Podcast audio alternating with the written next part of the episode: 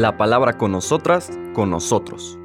Una reflexión de la palabra cotidiana en diálogo con el acontecer de la comunidad universitaria.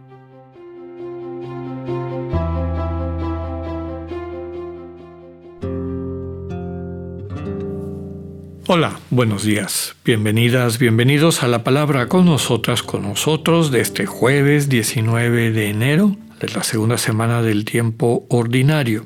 El Evangelio de San Marcos en este capítulo 3, hoy vamos a leer los versículos siguientes de la lectura de ayer, aunque están siguientes y son el mismo capítulo, cambia la temática. Terminan las controversias, que fueron lo que veíamos hasta ayer, y va a haber un primer resumen, así le llaman los estudiosos de la Biblia, como que Marcos pone un resumen de lo que nos ha presentado. El lunes les hacía yo un, pequeño resumen. Marcos ya nos dijo quién es Jesús, nos dijo que es una buena noticia, que Juan preparó el camino, que el Señor Jesús tuvo una experiencia fundante en su bautismo sobre la filiación a Dios. Dios es nuestro Padre y el ser humano es alegría de Dios. Descubrir eso es el sentido de todo camino religioso para desde esa experiencia de estar llenos de ese amor poder convertirnos en amor y buena noticia para los demás. Con el poder de ese amor de su Padre, Jesús cura,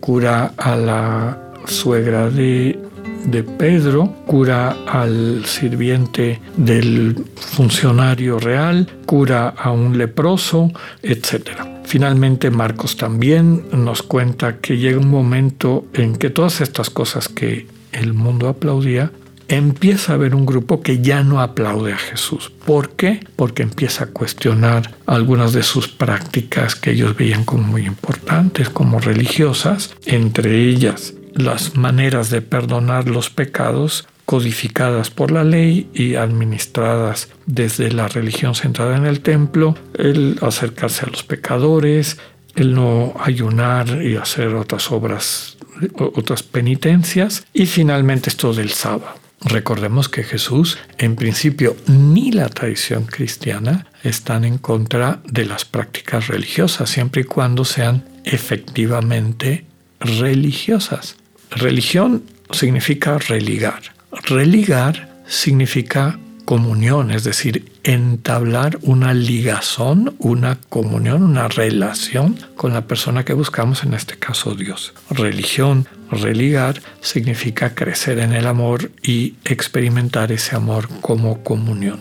Lo que nos presentan esas controversias es que es muy fácil que se nos olvide el sentido de la de las prácticas religiosas y se conviertan meramente en una fuente de injusticias, de discriminación, de que unos se crean más perfectos que los otros y se dediquen a apuntar los dedos a esas personas y condenarlas, etc. O sea, prácticas que podían ayudar a sensibilizar el corazón y construir la comunidad terminan siendo desvirtuadas y rompiendo, fragmentando la comunidad dividiéndola en buenos y malos, escogidos y condenados, etc. Bueno, eso termina con la lectura de ayer y la lectura de hoy lo que nos presenta es un resumen. Vamos a leerla para entenderla y explicarlo. Son los versículos, como les decía, del 7 al 12 del capítulo 3 de Marcos. En aquel tiempo Jesús se retiró con sus discípulos a la orilla del mar seguido por una gran muchedumbre de Galileos. Una multitud procedente de Judea y Jerusalén, de Idumea y Transjordania, y de la parte de Tiro y Sidón, habiendo tenido noticias de lo que Jesús hacía, se trasladó a donde él estaba. Entonces rogó Jesús a sus discípulos que le consiguieran una barca para subir en ella, porque era tanta la multitud que estaba a punto de aplastarlo. En efecto, Jesús había curado a muchos, de manera que todos los que padecían algún mal se le echaban encima para tocarlo. Cuando los poseídos por espíritus inmundos lo veían, se echaban a sus pies y gritaban, Tú eres el Hijo de Dios. Pero Jesús les prohibía que lo manifestara. Palabra del Señor. Bueno, en este resumen que nos dice Marcos, lo que empezó en Galilea ahora esta fama de Jesús ya trascendió de Galilea. Ya vienen personas de Judea, de Jerusalén, de Idumea, de Transjordania, de la parte de Tiro y Sidón. ¿Qué es lo que dice todo esto? Número uno, no solamente galileos, sino judíos de otras regiones como Judea y Jerusalén, pero también no judíos. Idumea, había pueblos paganos, Transjordania desde luego, Tiro y Sidón totalmente pagana, pues también empiezan a, a, percibir, se sienten invitados, invitadas a acercarse a Jesús de Nazaret, que sana, sana. Habían tenido de lo que hacía, noticias de lo que hacía, y por eso se acercaron a Jesús. Luego está esta, esta frase, este momento de la escena que nos presenta a Jesús rogando a sus discípulos que le consiguieran una barca para subir a ella y desde ahí predicar. Bueno, ya lo explicamos en otros de los podcasts, era utilizar el declive de la playa, como si la playa fuera un anfiteatro, un teatro, y Jesús sobre una barca en el mar, pues podía hablar, podía proyectar su voz a todos aquellos que estaban en la orilla, como quien habla en un lugar como un teatro, donde la acústica permite que eso llegue a todas las personas. Más allá de eso, que bueno, digamos que es muy probablemente histórico y tiene sentido, también tiene un sentido mistagógico. Jesús le ruega a sus discípulos que lo ayuden para llegar a la multitud, para que la multitud lo escuche. Jesús, a través del Evangelio de Marcos, sigue invitando a sus discípulos y discípulas, es decir, tú, yo, todas y todos, que llevemos, que le permitamos llevar su mensaje a una multitud que está esperando.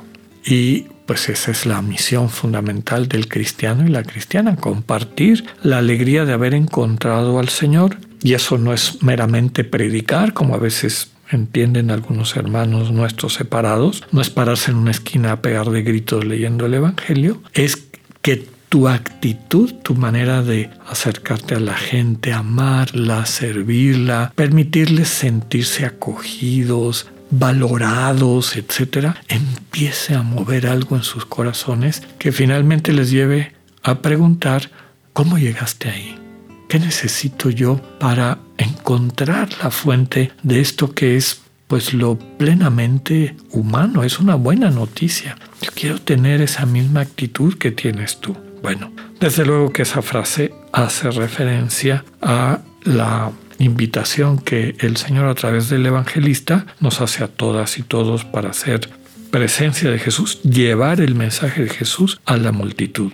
Y finalmente, como les decía, es un resumen. Jesús sigue haciendo lo que nos relataron los primeros capítulos, curando y liberando del mal espíritu curando todo aquello que incapacita al ser humano para vivir plenamente sus capacidades, que si lepra, que si parálisis, que este tullido, etcétera, ¿no? Todavía no aparecen sordos y mudos, eventualmente aparecerán también. Jesús tiene la capacidad de ayudarnos a superar lo que nos impide vivir plenamente nuestra condición humana y también tiene la capacidad y el deseo de liberarnos de lo que nos oprime. Estas realidades malignas que nos tienen atados, incapacitados, alejados, desvinculados de Dios, de nuestros hermanos y hermanas, de nosotras mismas, de nosotros mismos.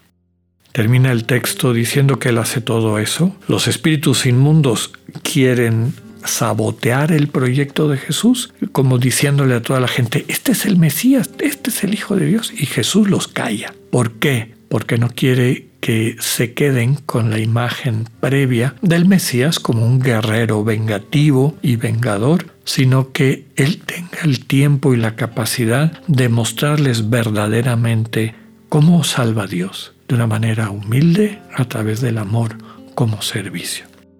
Que tengan un buen día, Dios con ustedes.